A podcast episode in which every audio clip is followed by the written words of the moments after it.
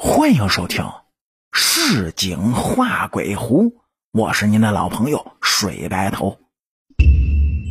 今天这期故事呢，咱们要讲一下老北京十大灵异事件之一的真飞井恐怖事件。说是这紫禁城呢，曾经是明朝和清朝历代君主住过的地方，行宫里面那是尔虞我诈。宫斗非常的强烈，是直到现如今呢，还有不少的故宫灵异事件。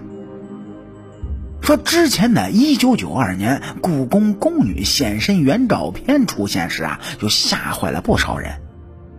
其实啊，故宫之中还有一座珍妃井，是特别的恐怖。您各位也知道，珍妃那可是光绪皇帝最为宠爱的妃子。这位呢，性格开朗、活泼好动的妃子，却因为触怒了慈禧太后，竟然被残忍的投井身亡。那么，这座珍妃井也是深染怨气，有着不少的恐怖事件。说起这口恐怖的珍妃井啊，那要从光绪皇帝的珍妃和慈禧开始说起。据说这珍妃活着的时候呢，天天的跟慈禧顶嘴，被慈禧厌恶。结果在八国联军攻入北京城皇亲国戚逃命的时候，就被慈禧太后派人活活的把珍妃扔入了这口井里。至此呢，珍妃井便染上了珍妃的诅咒。慈禧睡觉是梦见她，白天不敢靠近她。直到如今，那也是怪事儿不断，是总有人瞧见珍妃的鬼影出现，甚至还有珍妃哀嚎求救之声。据说呢，有一个太监在刚刚解放的时候，和同伴下午六点的时候去前珍妃井那一带巡查。这当时呢，为了防止盗贼之类的原因，他们每天上下午都要在。宫里查一遍。那个太监在一间屋子外，突然就听见男女的笑声，感觉是非常的恐怖。悄悄一看，结果就看见一个很像照片上珍妃的女子，和一个有辫子的男人在那儿嬉戏呢。这个老太监吓得腿儿都软了，是当场瘫倒在了地上。后来，其他人赶了过来，进了那间屋子，却什么都没有。但是在他们巡回结束转回来时，那间屋子里又传出了笑声。这次就没人敢去看了。说是这珍妃井的冤魂啊，他不仅吓过老太监，更是将慈禧吓得是夜不能寐。说慈禧呢，自打杀了珍妃之后，那就是天天的做噩梦，梦见这口珍妃井中就传来珍妃的声音，喊着慈禧的名字，要她偿命。回到故宫之后呢，慈禧还梦见珍妃从井中爬了出来，说要掐死她，吓得慈禧是上气不接下气的，差点就要了老命。甚至是宫里的人路过淹死珍妃的那口珍妃井时，就会感到有一股子阴风是扑面而来。后来，慈禧请僧人道长在井口上做了法事，把那口井给封了起来。慈禧这才不再做噩梦。光绪和慈禧死了之后呢，隆裕皇太后听政，她也。总是做噩梦，还将珍妃追封为了克顺皇贵妃。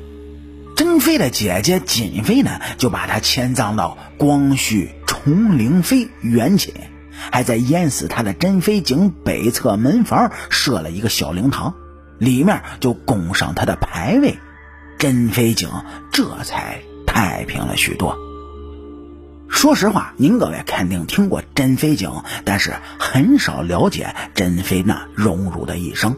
其实啊，她是受尽了屈辱而死的。珍妃呢是光绪十五年入的宫，当时呢被赐为了珍嫔。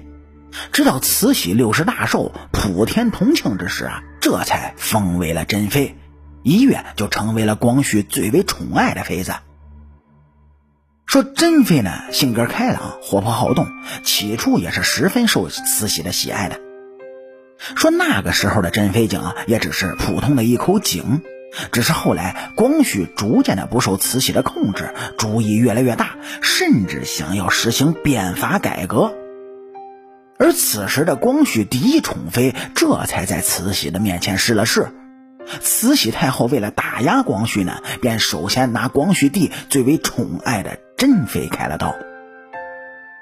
说有一次啊，慈禧让侄女就抽了珍妃的嘴巴，这一般在清宫里那是不允许的，因为宫里有着打人不打脸的祖训，就连宫女挨打都不许打脸。珍妃呢是个妃子，慈禧让皇后打妃子的脸，更是对光绪皇帝莫大的羞辱。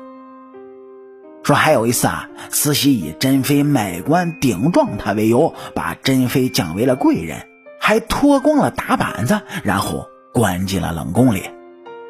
此事件使光绪在政治上遭受重大的挫折，直至后来慈禧太后软禁锐意变法的光绪帝。八国联军入侵北京城时，慈禧带着光绪帝等一众的皇亲国戚逃跑。想起了身在冷宫、十分令他厌恶的珍妃，这才下令让太监将珍妃井打开，让珍妃自尽。珍妃不肯死啊，这太监呢才将珍妃推入到了珍妃井里。说珍妃在临死时呢，还在喊着：“老太后，我不会放过你的。”皇上来世再报恩了。珍妃的尸体就这么的在井中浸泡了很久，有一年多的时间。慈禧后来回宫之后呢，就一直梦见珍妃向她索命。执行此命的慈禧领班太监崔玉贵和小太监王德环也是惶惶不可终日，最终病死。所以，您各位想要对这段历史更深入的了解的话，欢迎来到主播另外一张专辑《清朝那点事儿》，这里有关于慈禧、光绪和珍妃种种的爱恨情仇。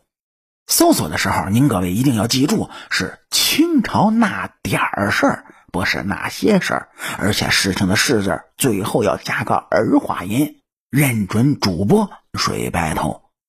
好，我是您的老朋友水白头，寻鬼记，下期更精彩。